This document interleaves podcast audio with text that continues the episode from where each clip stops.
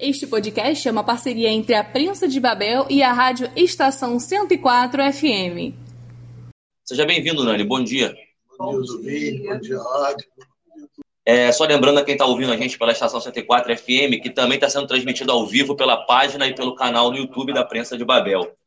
Nani, é, vamos começar já vendo como você, o, o assunto que está quente em Búzios no momento, que é a tal da revitalização da Rua das Pedras. É uma obra que era muito esperada pelos empresários, pela localidade toda, mas que parece que nesse momento não era o adequado para fazer. Essa parece ser o um consenso dos comerciantes, pelo menos do centro de Búzios. Como é que você está vendo essa questão? Você que também é um empresário daquele local ali. Gente conversamos muito com o governo no início da pandemia. É evidente que a Rua das Pedras precisava de reforma. Seis municípios, 24 anos de, de municípios, não teve investimento no centro da cidade, em particular na Pedras. Era combinado de fazer essa obra quando teve essa possibilidade com a pandemia, tudo fechado, maio, junho, julho, agosto, mas nada aconteceu. E, de repente, sem aviso nenhum, um dia para o outro, aparece uma licitação final de agosto para começar essa em setembro. Em setembro, imagina seis meses fechado e você começa com uma obra que vai ter que revolucionar a Rua das Pedras.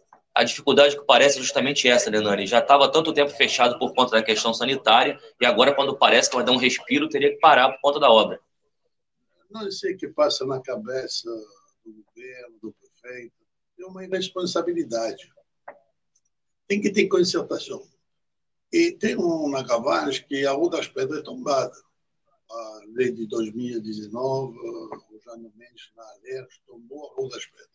Então, quando você vai revitalizar a Rua das Pedras, tem que ter um consenso e um estudo muito profundo tem uma discussão com a sociedade também, porque é um patrimônio. É um patrimônio histórico, está tombado. E o valor da obra, 700 mil reais, é insignificante. Então, se se pergunta, 700 mil reais para renovar a Rua das Pedras, 25 anos de maltrato, uma praça em qualquer lugar da cidade um milhão, um milhão e trezentos, dizer, e, e totalmente desproporcionado. Eu penso que é uma obra de vingança uh, contra o comércio que não está apoiando o, a candidatura da, da situação. Hoje, eu sinto pessoalmente que tem um rancor muito grande do poder, que a Associação Comercial, a Associação dos Hotéis e a oposição. Nós somos oposição ao governo, do, governo de Búzios, tentamos dialogar muitas vezes, mas esse diálogo sempre foi desprestigiado. Você colocava aqui que o valor da, da reforma colocada para a Rua das Pedras é um valor pequeno em relação a uma reforma de uma praça e outras questões. Vocês chegaram a ver o, o projeto, os comerciantes viram esse projeto? Foi.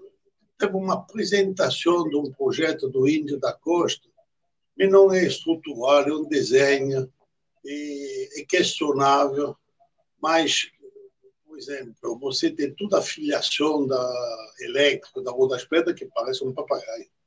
Então, você tem o sistema de drenagem, tudo isso não está sendo resolvido. Então, parece que vai tirar sete, uh, sete árvores, sete amandoeiros, que tu, claro que tem que tirar árvore mesmo. Eu sou contra tirar árvore. É. Eu, eu moro nessa rua 30 anos. As árvores. Parece, parece. Já tem que plantar. Está vendo como é que é o essa obra?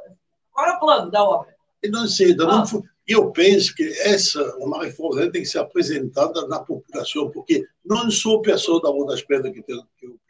Sim, justamente o que você falava, é, uma, é um patrimônio público, está tombado, agora é uma discussão social geral Exatamente, da cidade essa é de tudo nós. Que você mora na Sembasa, na Raça, que você mora no Belo Formoso, na Rua das Pedras, ou no centro, você tem que opinar nessa reforma tem que ser apresentada na população. É muito importante. E como a gente discutia ontem, Iva, com o Chita aqui, a Rua das Pedras não vai atingir só quem trabalha na Rua das Pedras. A Rua das Pedras vai ser um, um efeito em cadeia para todo o município. Sem contar que para o mundo inteiro.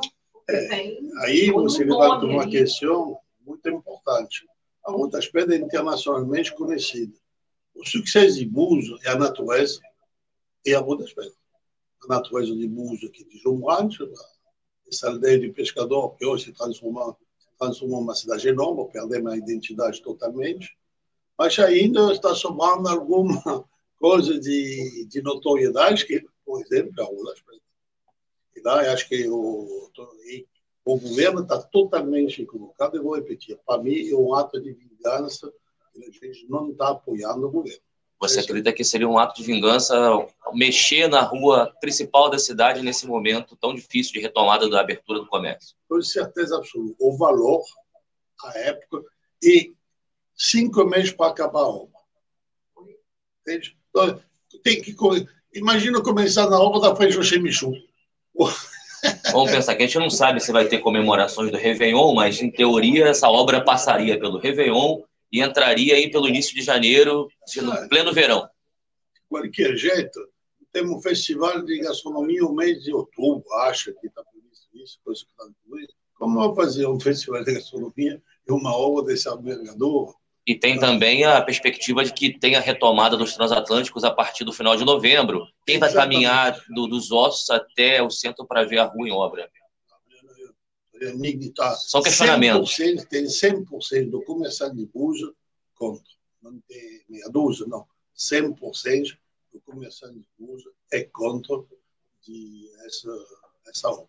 Em algum momento houve realmente uma chamada para que as associações, as entidades, os representantes da comunidade participassem de uma reunião para a apresentação desse projeto, que se sabem é o que foi publicado, é isso? Não, foi tudo a moda bangu.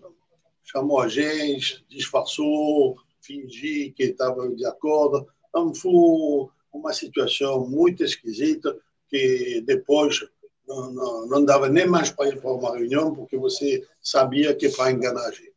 Se a gente começou uma pandemia o mês de março. Nem precisava, porque não tinha pandemia o mês de março. A gente começou a ter um pouquinho de casa no, no mês de maio, junho. Perdemos março, perdemos abril. Foi um desastre para, para o comércio. E aí, não nada acontecia. Maio, junho, julho, agosto, será que o governo, 700 mil reais, olha o valor, 700 mil reais, precisava de tanto incômodo de prejudicar o comércio hoje na, na boca do verão, quando a gente tinha quatro meses para fazer isso. Vocês, você faz parte da Associação Comercial Empresarial de Búzios há muitos Sim. anos. A associação entrou ontem com uma ação na justiça para tentar brecar é, essa a licitação para início dessa obra. Exatamente. Então, aí, na pressão do comércio, em cima desse problema, a resposta da associação comercial foi de, de entrar na comandante de segurança, que o, o Jaqui Sidbon, que é o presidente, o Rodrigo Sobral, o vice-presidente, eu não faço mais parte da diretoria, e acho que fizeram que tem que ser feito, que apoio totalmente esse mandado de segurança para não acontecer essa roubo nesse momento de asfixia do, do comércio. Ó, somado essa questão da Rua das Pedras, eu tenho certeza que você quer falar um pouco aí, porque eu acho que é o que todos os empresários de Búzios têm colocado, e é uma discussão que realmente é latente para o município, que é a questão da barreira sanitária. Todo mundo compreende que é necessária uma barreira sanitária por conta da pandemia de Covid-19, mas há questionamentos da forma como essa barreira está sendo é, efetivada em uma das entradas da cidade, que é ali onde é chamado de Centrinho, que divide Búzios e Cabo Frio, e uma outra barreira que, curiosamente, fica no meio do município é, excluindo, inclusive, o bairro da Rasa de, da, da suposta proteção dessa barreira sanitária. Olha bem, eu sou totalmente contra a lei de calamidade pública, a lei de, emergência, que dá poder aos políticos de barganhar. Porque vamos avaliar Bush. Quantas casas temos em Bush? insignificantes. Quanto mortes teve em Búzios? Insignificantes. Tem quatro, cinco casas, e misturado com comorbidade, que tem câncer, Covid, que tem infarto, Covid, que tem obesidade, diabetes, colesterol, Covid. E eu não me sinto em perigo na cidade de Búzios. uma cidade ventilada, uma temperatura boa. A nenhum momento eu vejo uma pandemia dentro de Busa. Porque uma coisa, Rio Grande do Sul, onde tem fria, onde tem uma população densa, São Paulo, tudo isso, mas Busa, uma cidade como Busa, vamos estudar um pouquinho. A Sembraça não tem isolamento. No, na Rasa, está fora da barreira, não tem isolamento. Se essa pandemia é tão forte, teria ter milhares de mortes é, é super questionável, Nani, independente de concordar ou não com, com, o que você pensa sobre a pandemia, mas é muito questionável que a Rasa esteja fora da barreira, Sim. já que a barreira é para proteger Exatamente. a cidade. Mas uma pandemia tem que ter explicação lógica. Tem que ter um tamanho que diz, não, é perigoso demais. Algo, vamos no internacional. Tem 700 mil mortos no, no mundo inteiro, com uma população de 8 bilhões de pessoas. 700 mil mortos. Na gripe espanhola, no início do século, teve 70 milhões de mortes. Olha o número, 70 milhões de mortes.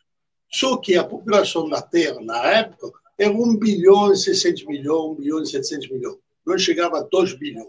Se eu faço uma transposição de população, seria 4 ou 5 vezes mais, teria que ter hoje 300 milhões de mortes para ser uma pandemia tipo a gripe espanhola. E tem 700 milhões de mortes. Nesses 700 mil mortes, eu vou fazer um desconto.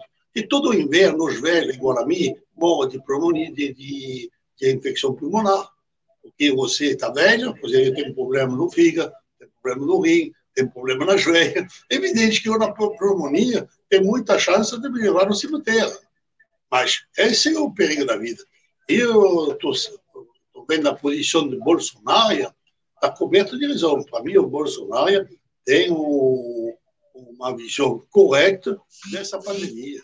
Ele pode ser uma pessoa que não se exprime de uma maneira acadêmica, mas é evidente que tem que. Eu sou por isolamento vertical. Porque vamos lá no Brasil. Eu pergunto a você: a Rocina tem quantos habitantes? O complexo da Maria, o complexo do Alomar, do Jacaré, do Macasa, tudo tem mais de 50 favelas no Rio. Tem isolamento? Não, não tem água. grande problema dessa comunidade. Não tem água. Ou seja, 5 milhões de pessoas, 5 milhões de pessoas, não tem água, não tem escola, não tem sabão, não tem dinheiro, e morre em quarto de 10 metros quadrados, quer dizer, 4 ou 5 pessoas, com rua de 2 metros de largura. E a proximidade da classe média, dos imóveis da classe média, não é 50 metros. Se você vai no Cantagalo, a favela chega, a favela, a comunidade, que agora se fala de comunidade, chega no, no prédio, na beira do prédio. Se essa contaminação é tão forte, porque os empregados que trabalham nesse moram, moram na comunidade, aí teria que ter milhões de mortes. Aí a gente se compara o Brasil a Europa, a França, a, a Itália. Mas se você vai somar a população da, da França, a França tem 70 milhões, a Itália chega a 50, a Espanha 40, a Inglaterra 50 ou 60, o Brasil tem 230 milhões de pessoas, um continente. Então, essa comparação, comparação tem que ser feita a Europa e o Brasil. O Brasil não chega a metade do morros da Europa. Então, a gente está sobre histeria e influência, onde a gente quer derrubar um sistema político no Brasil que, por muito, monte de razão, Bolsonaro está sendo atacado. Essa, essa é a minha, minha, minha visão das coisas. Por exemplo, eu me sinto, tem que tomar cuidado, mas fica em casa, tem 60 anos, na juventude, vai ficar isolado quanto tempo. Eu depois vou dizer, como vamos viver? Seis meses fechados. Não recebo salário, meus negócios são fechados, meus empregados são desempregados. Você acha que a gente vive com 300 reais de subsídio? Quem vai pagar a luz? Quem vai pagar a água? Quem vai pagar a comida, que vai pagar a gasolina. Só ver aqui, hoje eu gastei 50 reais de gasolina. Entende? Então, quem vai me dar esses 50 reais? Isso me faz pensar o que você colocava agora, você falou, citou a comunidade do Rio de Janeiro, mas tem as, periferias, tem as periferias de Búzios, né? Você também está atento a isso aí na questão de Sim, que... eu visito a periferia todos os dias. Sim, as preocupações sociais são muito parecidas, são parecidas. dadas devidas diferenças. Jardim de Esperança, Cabo Frio. Então, essa pandemia está mal explicada. Eu sinto uma histeria coletiva. Eu, te, eu penso que é uma, uma pandemia tecnológica. Não é só em Búzios, no mundo inteiro. como a gente vive aqui, Cabo Frio, a gente observa bem isso. Os bairros da periferia não se vê nenhum tipo de controle. No Brasil inteiro. Quando você vai ver, olha a população do Brasil, 230 milhões. Bom, quem vive em comunidades desses 230 milhões? 100 milhões de pessoas. Nós temos 100 milhões de pessoas que não têm esgoto, que não têm água e que não têm dinheiro. Justamente a gente tem que dar um subsídio de 600 reais, justamente para, pelo menos, comer. Você, com 600 reais, você come, você não vai fazer resto. Então, se nós temos 100 milhões de pessoas que não têm, que não têm condição de se isolar, me diz, não é feito o resto da população? Então, eu penso que está mal administrado, e não só a nível Brasil, a nível mundial. E é uma dúvida. Eu, eu penso o seguinte: que era para acabar essa pandemia, desliga a internet. Se a gente desliga a internet, não tem mais pandemia. Você não vai ficar nunca em casa. Vai ser impossível a população ficar em casa se não tem internet. Opa. Pensa isso. Pensa nisso. É internet. Sem internet, sem televisão. E você fica em casa? Não. Aumentar o número de crianças também, vai crescer. Exatamente. Então, que, vamos avaliar quanto tempo você usa a internet. Dez anos. Não passa disso. É recente, esse boom da internet é recente, sim, é verdade. Dez anos. Então, essa pandemia chega com a internet, uma, uma massa, eu não olho mais a televisão. Estou sob pressão da influência e não entende. Eu penso que serviço essencial, pois a televisão não é serviço essencial. A informação não é serviço essencial. Você pode dar a notícia da pandemia uma hora por dia qualquer televisão. Lá é 24 horas por dia. 24 é, horas por dia é só o Covid, Covid, Covid, Covid. Você sai da rua, Covid, Covid, Covid. COVID. Nani, a gente vai dar só uma paradinha para os comerciais. Fica a gente já retorna daqui a pouco para conversar mais um pouco sobre esses temas relacionados ao município de Búzios agora, hein, Nani? você quiser fazer perguntas para o nosso convidado de hoje, entra aqui no zap e fale comigo, 229-9908-3807. Digite, por favor, para facilitar aqui o andamento do programa, tá bom? Daí me conta por que, que uma área social, como o Vitor fala, as comunidades são pequenas comparadas às comunidades de Cabo Frio. Comparativamente, mais fácil, dentro de um ponto de vista de controlar ou de melhorar? Eu tenho um pensamento que é o seguinte. Cheguei em Búzios, tinha 6 mil moradores. 30 anos depois, tem 70 mil moradores. Hoje, garante a você, pega uma foto de satélite do governo, você vê o número de, de casa, faz uma, uma projeção de 4 a 5 pessoas por casa. Por baixo, temos 70 mil pessoas. É um crescimento exponencial. Passado uma cidade, 5 mil pessoas, 6 mil pessoas, 70 mil, sem um planejamento estrutural do governo do Estado, do governo federal, o município não tem condição de acompanhar um crescimento desse. Então, aí nasce o crescimento desordenado. O problema da periferia é o crescimento exponencial de população. Então, hoje, a matriz econômica, é o turismo, está obsoleta. A nossa matriz econômica, o turismo, não responde a uma população de 70 mil pessoas. No lugar de uh, enriquecer a periferia, a gente empobrecemos o centro histórico da cidade. Por exemplo, você vai ver que o, o comércio de Búzios é sucateado, porque tem excesso de comércio, tem excesso de população e não tem uma estrutura, uh, uma estrutura de cidades, que passamos de, uma aldeia a uma cidade, Búzios uma cidade, eu repito, de 70 mil pessoas, e cada final de semana deve ter 300, 400 mil. Então, não respondemos estruturalmente a esse volume de pessoas. Aí você se pergunta, a gente entramos em colapso ou não? O nosso sistema está colapsado. O trânsito, a saúde, a educação, o comércio, está tudo em colapso. Você não consegue circular nem no inverno, e tem ninguém nos negócios. Mas o trânsito é gigantesco.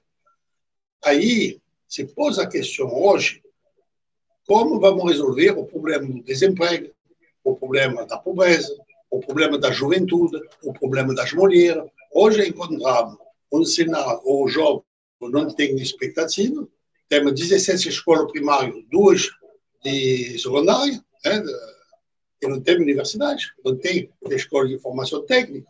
Então, você escolariza o garoto, ele aprende a ler e escrever, a 14 anos está na rua, sem perspectiva. Então, não é só uh, a periferia, não. Qual é o futuro da juventude de Búzios? Temos 10 mil jovens na escola.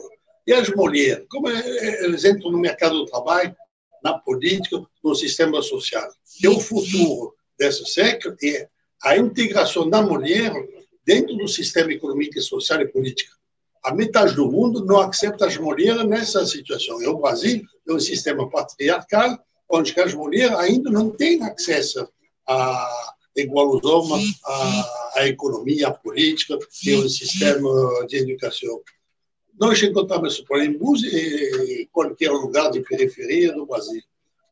Hoje, eu penso que nós temos que mudar a matriz econômica da, da Península de Búzios, o inteiro. Temos o centro histórico e a gente tem que trabalhar para fazer da Península Continental um centro de desenvolvimento. Eu sugiro de, ter uma matriz universitária, uma matriz de formação técnica, porque nós temos o petróleo da nossa frente, o maior campo petrolífero offshore do mundo é da frente à nossa cidade e com uma chance histórica a nível, a nível do petróleo. A maior plataforma brasileira, acho que é 500 mil barris de dia, que vai abrir a plataforma Búzios, é 150 mil barris de dia. Ela vai ser a maior plataforma do Converge. Então, o petróleo hoje funciona com a inteligência artificial, porque quando você trabalha água profunda, a sonda de petróleo, ela, ela precisa de técnica de, de, de, computação, porque tudo funciona no computador. Você encontra o petróleo, porque hoje temos um computador que tem condição de tratar os dados e descobrir o, o petróleo a 3 mil metros de profundidade. Então, precisamos de formar uma geração a nível de, de informática para poder trabalhar no, numa área de serviço de petróleo que é está a 200 metros de nós, está colada a nós. Não temos que mudar a cidade do Buzo para uma sociedade de serviço, uma sociedade de startup de inteligência artificial, uma cidade universitária. Aí você vai transformar a periferia e você vai ter uma formação do, da juventude para o mercado do trabalho. O turismo não vai absorver esse mercado do trabalho. Vou abrir só um parênteses, Iva, porque o Nani e nós estamos falando periferia e, infelizmente, periferia ficou pejorativo, é. como se fosse algo ruim, mas não é. Não. Periferia é tudo aquilo que é em volta do tá centro. Em torno do centro. Em torno do centro. Então, são aqueles bairros que ficam mais afastados do centro e por isso são chamados são periféricos, estão na periferia de uma região central. Isso não é não quer dizer que sejam locais é, menores ou menos importantes que o resto da cidade. Essa população se sente excluída do processo do processo turístico da cidade. Para essa população tem um, um, um cenário onde não, não se sente participativa dessa, dessa questão. E a discussão é justamente essa, a tentativa de inserir a população que mora nesses bairros mais afastados às discussões totais da cidade. Essa, essa parte continental de uso não pode ser um dormitório de trabalhador desempregado. Sim, claro. Tem que transformar um sistema econômico que valoriza essa mão de obra e forma essa mão de obra. Entende? Que dá possibilidade a essa criança, a esse garoto, de, de encontrar um futuro. Tem que sonhar qual é o sonho do, do jovem hoje? Gostaria de perguntar à juventude de Buzo qual é o sonho dele. Entende? E com certeza, ele não sonha de vender cocaína ou assaltar banca. Ivan, nós, a gente deu, nós noticiamos hoje essa queda de postos de trabalho né, em Búzios, na região, hoje pela manhã. Antes e quando você vai ver o investimento da prefeitura, é praça, quebra-mola, e botar concreto e tirar água a resposta. Resposta na crise, resposta às necessidades de uma geração, a gente faz passo e quebra a mão, mais nada. E gasta fortuna. Fortuna. Você pode ver, vai se gastar 40 ou 50 milhões em reforma de, de prefeitura, em reforma de quebra-mola, em reforma de praça, e vai. Não tem um investimento estrutural que vai, uh, que vai para o desenvolvimento econômico da cidade não ter uma resposta do governo, por exemplo, a essa crise da pandemia que desempregou 70% da cidade. Hoje 70% da cidade está fechada. O resultado final da pandemia em Búzios, no momento, parece ser o mais grave, justamente esse, esse, essa falta de perspectiva econômica para, para os trabalhadores, em especial, do município. Evidente. Por exemplo, nós temos na, na, nas nossas empresas funcionários de 20 anos, 15 anos, e a gente tentamos ajudar até agora, mais um mês as nossas empresas vão quebrar. Nós não temos mais como pegar um centavo para aguentar cinco meses fechados, mais um mês, seis meses, a gente depois passa. E não temos nem acesso a crédito, tudo que for não tem. A gente não tem uma ajuda que seja do governo do Estado, do, do municipal e, e, como se chama, e do governo federal. Nenhuma ajuda. Quando você vai ver um governo como 6 milhões de cesto básico, é o melhor de fazer um cheque cidadão. Porque fazer um 6 milhões de cesto básico para ajudar uma população que você não sabe a quem você vai distribuir e como você vai distribuir, é muito melhor botar 6 milhões no banco e fazer um cheque de 100, 200 reais por mês por cada pessoa que precisa. Nani, você não é só um empresário comum, você também é um homem público, você chegou a ser secretário é, de governo no uhum. município de Búzios. Você está atento aí à questão, ao panorama geral da movimentação política? A gente não tem como não dizer de política porque as eleições estão às portas. Então, isso influencia diretamente no que nós estamos falando sobre geração de emprego, sobre políticas públicas. Tudo isso envolve as próximas eleições também ser determinante para como a cidade vai ser em 2021 para frente. Como você está você tá atento a essa questão? Está observando tudo isso? O maior problema é a corrupção.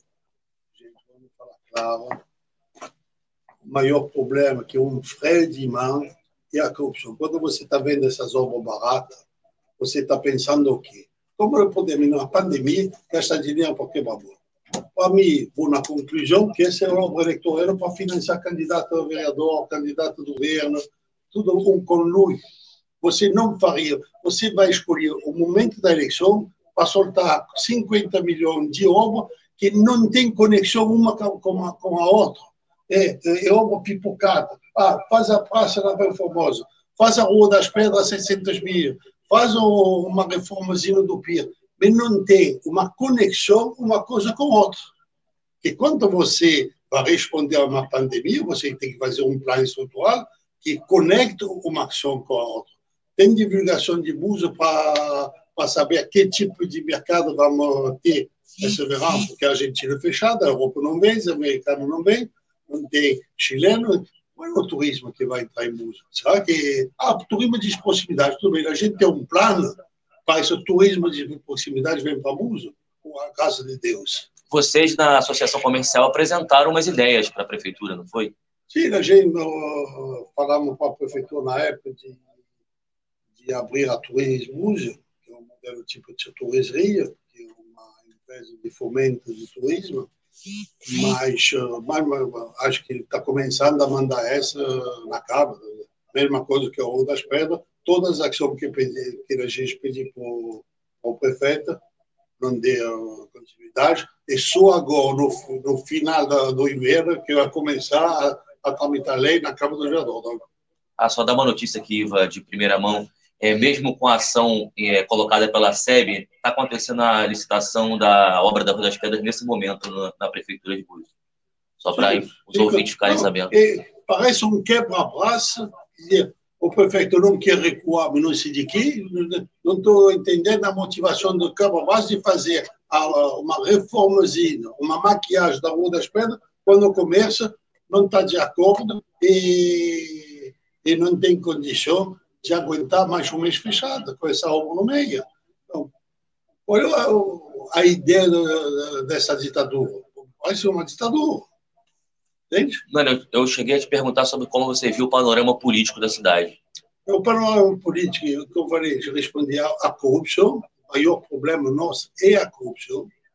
Estou avaliando que tem que ser escolhido um candidato que não tem vínculo com a corrupção, que não tem esquema passado.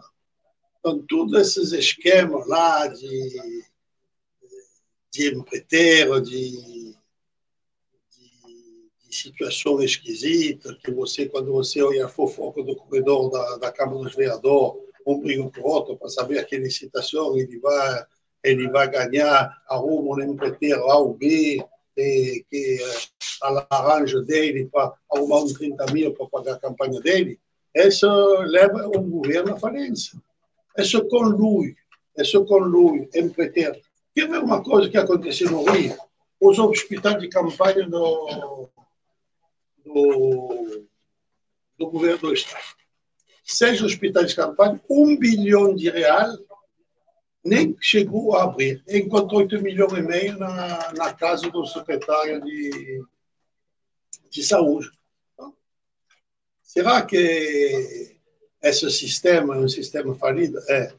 Aí, em Buzo, eu penso que escolhemos um candidato, vamos por acaso, eu estou apoiando o Leandro, Leandro que foi um militar, que é um militar de 20 anos de serviço, jovem, e que pode ser uma grande esperança para Buzo, porque é uma pessoa que não tem passado político, não, não tinha nem como saber como funciona uh, um governo. Uh, a crítica que eu ouvi mudar, não está preparada, não tem formação administrativa, política, mas é um militar de exceção e se ele consegue montar uma equipe de técnicos que vai responder e não tem necessidade de ser médico, ele não tem necessidade de ser advogado, não tem não, ele tem que escolher a pessoa certa no lugar certo. E se ele é honesto e que não vai entrar no sistema de corrupção, nós temos como buzo uh, responder a qualquer crise. Nós temos um orçamento ano que vem de mais de 300 milhões, a folha de pagamento não pode chegar a 55%, 60%, você tem que máximo ser um, um limite de 40% da folha de pagamento ou liberar um, um 20% do orçamento do, do município para investimento. Se nós temos 30, 300 milhões, pelo menos vamos investir 50 milhões por ano na infraestrutura da cidade, mas de uma maneira planificada, planejada, desculpa. Deixa eu perguntar uma coisa. Você teve dentro do governo e empresário do lado de cá a vida toda. Como foi essa experiência? Estar dentro do governo mostra como a máquina funciona e é fácil mudar essa estrutura? Não, não é fácil. Quando assumi a secretaria do governo, foi no último ano de campanha e acontecia um surto de meningite. O doutor André, o secretário de saúde. Eu sempre fui minha amiga, eu, porque acho o doutor André um médico fantástico médico que nunca erra no diagnóstico. Eu tenho maior respeito como médico. Tenho uma grande diferença com ele como, como política. Depois até vou explicar um pouquinho. Eu penso que médico não pode ser um administrador. E eu penso que quando assumi essa secretaria, li dois livros, a Lei Orgânica do Município e a Lei de Responsabilidade Fiscal. Quando vi o cenário que era na minha frente, eu era ordenador de despesas da dívida anterior.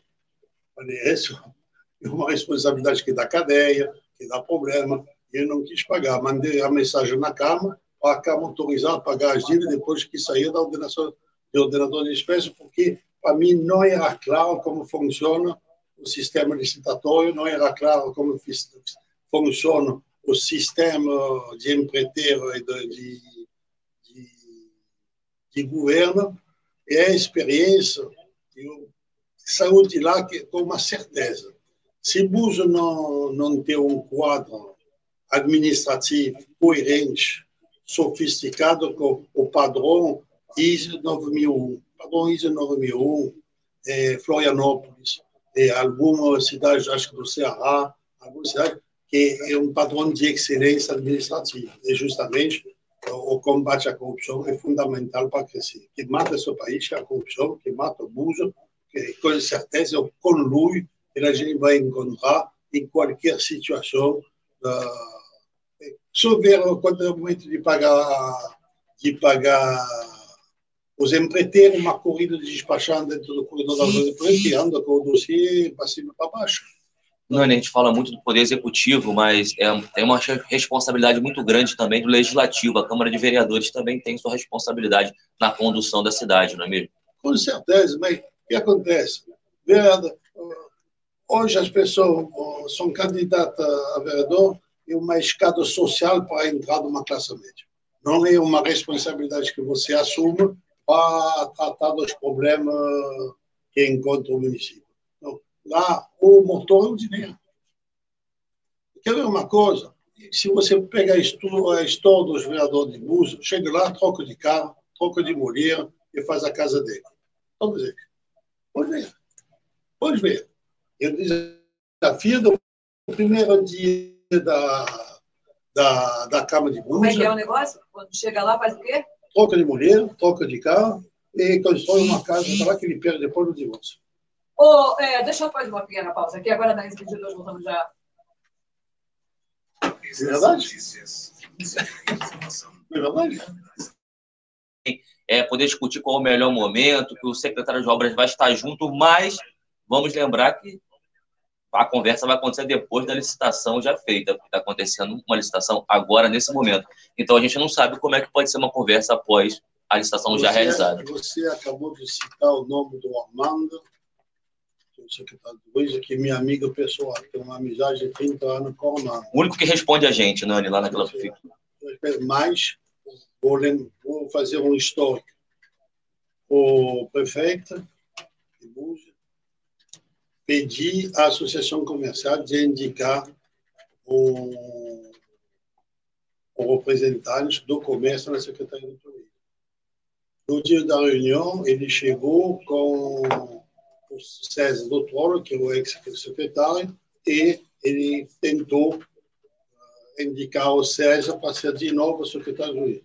A revolta da associação foi muito grande, e nós indicamos a Armando, ficamos firmes, e a Armanda ficou representante do comércio e da hotelaria no governo do André. Só que no andar da carruagem, a representatividade do Armando está esfarelando, porque não temos nenhuma resposta positiva a toda a nossa sugestão no governo essa pandemia, a gente foi totalmente excluída, não teve nem conversa quais seriam as medidas para sair da crise. Não tem. O desprestígio que o prefeito e, dá para a associação comercial é muito grande. Hoje, eu disse a Armando, Armando, é o momento de se posicionar. Porque nós temos uma posição muito firme na Rua das Pedras, você é nosso representante. Você vai fugir da sua responsabilidade, Armando? Ou você vai vai representar o teu colegial, que é a Associação dos Hotéis, a Associação Comercial, ou você vai ser o despachado do prefeito. A escolha. Mas se você é o despachado do prefeito, você não vai ser mais o representante nosso. Não é possível. Você acha que depois de acontecer a licitação, a empresa ser escolhida, dá para conversar ainda sobre como vai ser? Lembrando que essa obra se estenderia para um outro governo, porque janeiro já é um outro governo. Eu sou sempre em favor do diálogo em política nunca tem ruptura. É a arte do, do compromisso. Ninguém tem a verdade absoluta. Eu não tenho a verdade absoluta. O meu adversário, o meu oponente, não tem a verdade absoluta. Nós temos que arrumar a situação de compromisso que satisfaça os dois lados. A política é a arte de negociar o tempo todo. Então, hoje, eu mando um recado para o governo: vamos negociar. Nós estamos prontos de novo a sentar na mesa e negociar. Ele não bota o revólver da nossa cabeça. A gente não tem medo. O revólver tira da mão de você e o revólver tira. Isso tem que ser claro. Uma tapa que a gente vai levar, vamos devolver 10. Não vamos aceitar de ser refém ou almoçado ou pressionado para qualquer governo. Nós temos comércio já há 30 anos na cidade, participando do processo político, nós estamos abertos a conversa, a diálogo, a compromisso, mas não a ameaça e a pressão. O comércio da cidade não pode viver sob pressão da prefeitura, tem que ser aliado da a prefeitura, tem que ser aliado do comércio. Porque uma cidade que 90% de comerciantes vai ter 15 ou 20 mil comércios em Búzios. Então, o governo pode ser uma empresa separada por meia dúzia enriquecer. Tem que ser uma locomotiva do trem Búzios e os empresários no vagão atrás para fazer emprego, para ser um receptivo de turismo, porque 90% da cidade vive do turismo e 10% é da prefeitura. Tem duas fontes de prefeitura e empresário. Só que lá parece que a, a prefeitura é, é, o adversário do empresário, é o concorrente, tem o negócio dele, o empresário tem o negócio dele. Até agora, sem crise, você diz, bom, que eles se viram na prefeitura, o comércio se vira. Mas lá, o, a prefeitura quer também entrar no comércio e prejudicar o comércio. Não dá mais. Podemos fechar os olhos, os orelhas e o nariz, do, como se administra a cidade, mesmo sem concordar. E aí, você vem em cima da gente para acabar com a gente? Não tem como. É, se você me cola numa parede, vou responder a morrer. Tem, tem uma solução. Estou contra a parede. Hoje, no comércio de música, está contra a parede. Conta vazio, dívida, aluguel não paga, luz não paga, água não paga, fornecedor não paga. E você vai dizer o quê? Essa, essa, vou te fazer uma obra de 600 mil reais para fazer a pavimentação? Ele vai tirar, vai tirar o sapato, vai te dar uma sapata na cara. E você também tem que lembrar, é, pode, talvez podemos lembrar, Nani, que quando fala do comerciante, está falando também de, de, uma gama de funcionários, trabalhadores que estão atrelados também a esses comércios. Evidente, evidente. Você, eu, na próxima reunião, eu vou levar todos meus empregados a discutir com você. O maior problema dos do nossos empregados é a comida dentro de casa, que está começando a, a ter falta. Então, como vamos fazer? Como vamos responder a gente que tem 15 anos de serviço da nossa casa, mais tempo que o, qualquer funcionário da prefeitura. E que, porra, não tem 100 reais, não tem mais dinheiro em casa, não tem 50 reais. Você fica aterrorizado. Porque, quer ou não, você tem amizade com esses funcionários. Por exemplo, lá dentro de casa, tem uma mulher que trabalha comigo, 25 anos, tem três filhos, vi nascer três filhos. Amizade e responsabilidade social. Exatamente. E, por exemplo, da, da, dos meus empregados, tem 10 que faz parte da minha família. Um toma conta da Bahia, a Denaí toma conta de tudo que é minha saúde, ele se formou de advogado, porque você tem um processo de, de como vou dizer, de responsabilidade quando você uh, contata uma pessoa de 18 anos, você tenta formar essa pessoa. Por exemplo, formei enfermeiro, formei corretor de imóvel, formei advogado, formei quase médico. Porque cada vez, quando eu sinto que tem um com potencial, eu boto na faculdade. Você pode entrevistar a maioria dos meus funcionários, eu trabalhei na faculdade, vou estudar. E você tem uma responsabilidade. Não pode viver no meio da ignorância. Essa falência educacional de música é gigantesca. Vou dar um exemplo e um número. Nós temos 2 mil CV de pedido de emprego. Sabe quanto acabou o segundo grau? Tem o segundo grau completo? Ninguém.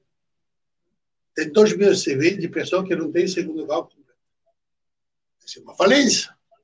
E não uma responsabilidade só familiar. É uma responsabilidade social não, não, de governo. Essa responsabilidade não pode ser colocada sobre a família somente, não. Essa é uma responsabilidade do, do, município, do, município, do, do, do Estado, Estado, do, país. do país. Claro. Como a gente, poxa, ver uma, um menino de 14, 14 anos embaixo de uma ponte ou dentro do, do cenário de troca com um fuzil e pensar que ele é responsável. Ele vai te sobrar matar o garoto. É? Que é responsável é a sociedade. Quando você olha que no tráfico você tem garoto de 15, 16 anos, a responsabilidade do tráfico não é da sociedade. Te garanto, estou viajei o mundo inteiro, trabalhei em zona de guerra e te garanto uma coisa a responsabilidade da sociedade de deixar as crianças na rua é gigantesca. Os políticos têm que passar em curso marcial quando isso acontece.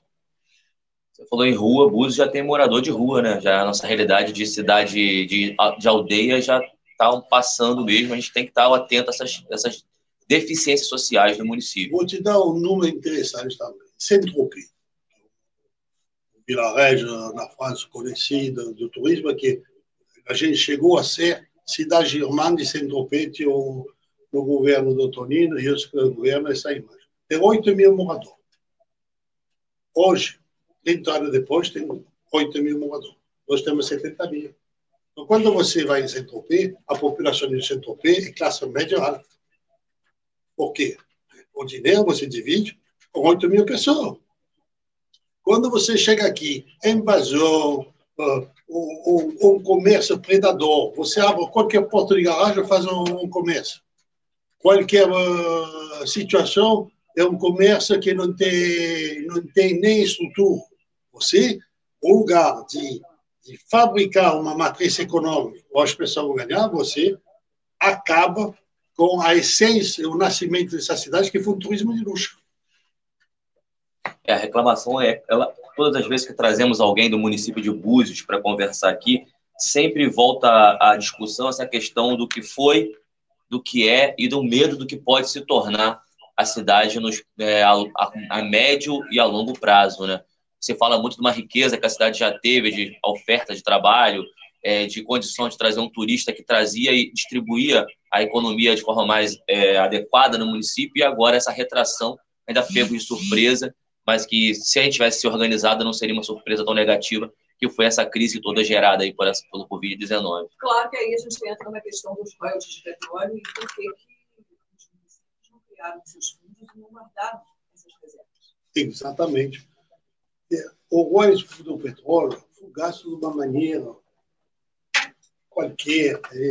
O motor, sinceramente, me deixa muito triste de ver que a gente tinha uma possibilidade de, de formar uma população a enfrentar é, esse século, para enfrentar essa mudança de tecnologia, a gente tinha como fazer isso, porque tinha dinheiro. Hoje, por exemplo, nós temos tudo sistema eletrônico, no caixa, no controle, tudo isso. Mas a rede elétrica não funciona direto, a internet é fraca. Cada vez tem um problema. Quando chega um monte de gente em Busa, que a população aumenta, trava. A de crédito não funciona. E quando tem um problema técnico, para encontrar o técnico para consertar, tem um que trabalha para a região inteira e quando está livre, demora, você passa uma semana sem concerto, dois dias sem concerto, imagina no verão, no final do ano, trava o sistema, você espera dois dias para consertar o sistema. Você acaba ah, com um problema gigantesco. É lá que eu falo, precisamos de formação. É uma necessidade de ter uma pessoa formada, que seja no, no escritório, que seja no caixa, que seja na cozinha, que seja no garçom, porque hoje, por exemplo, você, o cardápio é o telefone, tem um, o isso, um quadradinho, você pega o quadradinho, e aí aparece o então, toda a nossa vida, a gente está entrando numa sociedade virtual. Sem informação, será que vai ser suficiente? Você chegou a tocar na questão da mulher no município de Búzios, da questão da deficiência para no país em relação a a, a educação da mulher, a questão do acesso da mulher, tanto à educação quanto ao mercado de trabalho, mas lembramos que no município de Búzios, a, maioria, a, a grande parte das famílias são mantidas pelas mulheres, que chegam a ter até uma carga horária de três vezes a mais que do homem em trabalhos informais, é claro. E o momento agora seria um momento de virada, né? Oi, vamos ver. A Câmara do Vereador tem uma mulher, oito. Nunca passou de uma mulher. Então tem duas. Tem duas agora, duas, sim, duas vereadoras para mim tem que ter metade metade. Porque tem mais mulher em Búzios que homem. A sim, mulher sim. tem que ter uma representação muito maior. Eu fui candidato a vereador, tenho 12 anos, fiz uma campanha, acho que tenho 300 votos, que não fui. E quando você entra de casa em casa, que me surpreende muito, nas casas da, da Rasa, da Bela Formosa, encontrei muita mulher com criança, a geladeira vazia e sem marido. Aí, mulher de 20 anos, já com dois, três filhos. Você percebe que a responsabilidade da mulher é muito maior que dos E a fidelidade, o compromisso dos filhos, a mulher da 10 a 0 então, A sociedade vai evoluir se a mulher ganha seu espaço. Se a gente não sai do sistema patriarcal, que é representado pela força e, e o domínio, não para a concertação e o diálogo, essa cidade não vai evoluir. Mas a mulher também não, não compreendeu ainda o tamanho da força que tem e da necessidade de se organizar. Porque a cultura, a educação, formato você. É, você é sabe esse é o formato é você, patriarcado assim, que leva a mulher a pensar assim e agir assim. assim. Há 60 anos e não sei o que eu sou. Eu não tenho ideia do que eu sou. Estou tentando entender que eu sou. Vamos eh, tentar fazer um, um exercício de metafísica. Quando você nasce, você é o resultado do DNA dos teus pais e dos ancestrais. Você é uma linha ininterrompida da criação até você. Desde o dia que apareceu o primeiro homem, tem uma sucessão ininterrompida para chegar a você. Ou você nasce, você nasce no Alasca. Quando você abre os olhos, você não tem nem como reagir. Você é um neném de, de 3 quilos, de uma hora de vida, e você tem que sobreviver.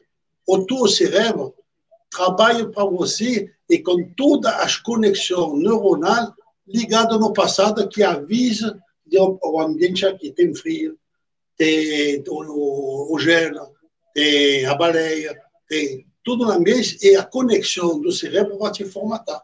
Ele vai te fazer uma pele amarela, vai te fazer os olhos, uh, se chama, esticada, você vai ser pequenininha. Agora, se você nasce na África, você vai ter perna longa, você vai ter a perna preta, porque o sol é muito forte, tem que resistir, o leão. Então, depende do ambiente que você nasce, o teu cérebro vai te formatar. Baseado é. em informações todas do passado. Do passado, a memória dos ancestrais. células Fora o ambiente que também a gente é fruto Aí, aí olha bem. Quem somos nós? Aí você sobrevive. Exatamente. Olha bem isso. É muito interessante. Você sobrevive entre a cultura do lugar. É um vilarejo, ambiente familiar, o vizinho. Então, essa cultura começa a te invadir. Depois vem a educação. Uma outra camada de cor em cima de você. Depois chega a 18, 20 anos, você fecha a sua identidade de homem, de mulher, com a terra, com o lugar onde você nasceu. Aí você é do Alasca, você é de Búzios, você é um buziano diferente, você é um brasileiro até morrer, um francês, um corsa. Então, você tem essa identidade do teu ambiente, dos teus ancestrais e da terra onde você nasceu. Só que esse é muito evolutivo. Você começa a viajar, você encontrar outra cultura. Quando você se confronta a outra cultura, você tem um despertar da consciência que tem outra possibilidade, outra situação que você não vivenciou. Aí você começa a evoluir. Quando você chega a 55, 60 anos, 66, 66 você percebe que você viaja muito, que a nossa personalidade é totalmente evolutiva. A nossa percepção da realidade ela vai evoluir com o tempo física quântica, a gente diz que o olhar do observador é que muda a realidade, ou seja, a realidade Exatamente. é aquilo que você Esse... consegue perceber. Exatamente. Na fabricação da matéria, a observação, a mente universal, a mente, a mente humana, uma parte dela, ela tem uma influência muito grande na fabricação da matéria. Mas, quando você chega à minha idade, que você tenta entender quem é você, você tem que ver será que me conhece de verdade? Por que a gente se mente constantemente? Por que a gente, quando nós apresentamos nós mesmos, sempre é uma mentira, é um disfarce? Nunca a gente é verdadeiro. Você, para entender quem é você, você tem que tirar a religião, tirar a cultura. Você tem que. Aí é um processo de autoconhecimento muito complexo. E vou dar um exemplo. Por exemplo, eu nasci na Corsa, criado na Corsa, igual a Búzios, quando a minha universidade era corsa, quando depois estudei na França, me senti corsa francês, depois viajei a metade do planeta durante muitos anos, e como fonte de cultura, uh, o sistema de pensamento começou a mudar, aí pensei, cheguei no Brasil, me senti brasileiro, gostei do povo, escolhi o Brasil porque eu Esquecemos de dizer que você é naturalizado brasileiro. Sim, sim. E aí, Hoje, se você me pergunta, eu moro na Terra, não moro nem no Brasil, nem na França, mas espiritualmente, quando eu penso que eu sou, eu pertenço ao universo. Nessa mudança de tecnologia, onde que a gente vai para uma civilização espacial, que você vai ver na bolsa, todo o disparo da sociedade, das empresas de tecnologia espacial estão explodindo, segundo a China no último mês, porque vamos para uma civilização interplanetária no próximo 30 anos. Então, vamos colonizar o, o espaço, vamos trabalhar em sistema de inteligência artificial cada vez mais, Então, é quando você, o ponto de observação, se eu estou aqui, estou vendo o mundo plano, mas se eu estou na Lua observando, qual é a nossa impressão de pertence a quem? Então, no fundo de mim hoje, me sente um elemento, uma partícula do universo. Não sei por... Que legal. Gostei desse bate-papo um... quântico aqui no, no final do Eu queria só fazer um parênteses que o, é, foi, foi interessante quando o Nani citou o Alasca, porque, por acaso, o Alasca é um exemplo da boa utilização dos royalties do petróleo. Lá, é, essa questão que hoje a gente fala de maricado fundo é, perpétuo de utilização dos royalties começou no Alasca e cada morador do Alasca, esse bebezinho que nasce no Alasca, que você falou, ele tem direito a uma renda básica patrocinada pelo fundo dos royalties do petróleo naquela região. Ou seja, cada morador ele tem uma renda básica. Você pode ficar desempregado porque você tem direito a uma renda básica que é proporcionada pelo fundo dos royalties do petróleo no Alasca. Só porque era uma coisa que não acho que não poderia passar, já que a gente começou com o Reut, veio para a questão metafísica, e, e ele citou a Alasca. Um assunto aqui que é física quântica purinha e tem tudo a ver com a outra Iva Maria, que é a Iva Maria, que não é jornalista, mas é também terapeuta, comunicadora. Então, como que vamos? É tudo assim, a gente a gente está se aprendendo, tá aprendendo a se conhecer através de diversas formas.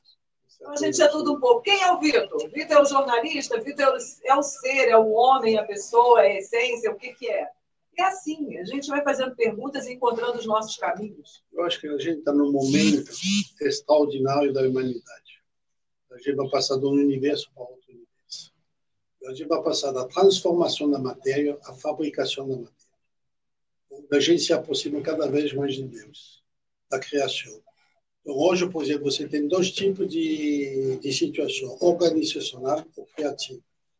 A situação organizacional, organizacional da sociedade até os anos 90, ela chegou à sua apogeu, nos Estados Unidos, que seja em Singapura. Você vai, por exemplo, Singapura. Singapura, em 40 anos, fizeram um sistema organizacional extraordinário. Todo mundo tem casa, uma saúde de primeira linha, educação de primeira linha, organizada. Lá, 100% no orçamento de Singapura é por pesquisa do genoma, do genoma humano do DNA. Eles entendem que, para não regredir, eles têm que mudar de 360 graus de organização para criação. Criação e a sobrevivência entrar no desconhecido, e essa é uma aventura espacial, que o desconhecido nosso de hoje é a aventura espacial. Puxa, é isso aí. Depois disso tudo. Acho que fechamos bem, então. Né? Opa, né? fechamos, né?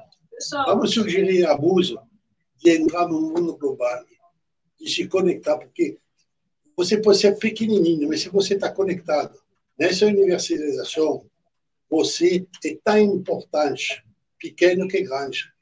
Olha bem, tem um matemático famoso, Geoffrey Chou, ele desenvolve a teoria Bootstrap. Ele diz que é o seguinte, uma, uma teoria muito extraordinária no ato de criação não tem força primordial. Da menor a maior, eles, todos eles têm a mesma influência porque pode mudar o resultado. E quando você está criando, você nunca sabe o resultado da criação. Só que você tem que aceitar o resultado porque ele está lá. Como podemos melhorar? Então, a música tem que entrar na espiritualidade, na ciência, na conexão. E é isso que eu sugiro para a música. Por exemplo, a próxima ciência é a ciência da consciência. Não vai ter desenvolvimento sem consciência e sem espiritualidade. Isso, com certeza, isso é importante para os próximos passos de Búzios, uma abertura da consciência do que nós somos e do que queremos ser. você pode apostar que nos grandes laboratórios do mundo, a próxima ciência é a ciência da consciência.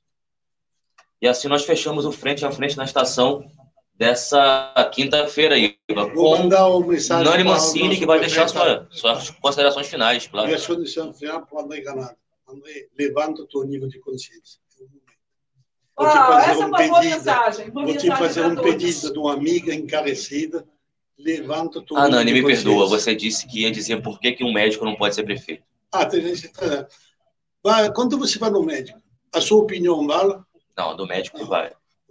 Você nunca vai contradizer um médico. Então, a formação dele é de acertar o diagnóstico o mais preciso possível, de repente você contrata um segundo médico para comparar, e o, o médico ele é ditador na sua função, ou necessidade. Quando se encontra na função pública, depois de 30 anos de experiência, ele é sempre o ditador da função dele. Ele não aceita o debate. Ele, ele tem uma dificuldade uh, como dizer, de reflexo de aceitar uma opinião contraditória. Porque na vida dele, do dia a dia dele, não existe. Ele vive dizendo você tem aquilo, você tem que fazer aquilo. Teve uma crise satírica. A chegou em casa, me, me fiz duas injeções, me, me botou um remédio. Eu tinha que aceitar. Não sabia se vai me envenenar, se vai me salvar. No caso, me salvou, é um excelente médico. Tem um diagnóstico impressionante. Mas você não discuta com ele. Agora, se ele algum aspecto, vou discutir com ele. E, de repente, ele precisa de, auto, de autoconhecimento dele mesmo para voltar a ser um democrata. É, todos nós precisamos expandir a nossa consciência. Gostei é uma boa forma de finalizar com a teoria do Nani em relação aí a, a, ao homem público e às suas funções e sua formação. Então, Iva, chegamos ao final do frente a frente da estação, a parceria da 64 FM com a prensa de Babel. Hoje recebemos Nani Mancini, empresário do município de Búzios. Meu candidato em Búzios, ele é do Bom. Agora 10h51. Você ouviu um podcast da parceria Prensa de Babel e Rádio Estação 104 FM.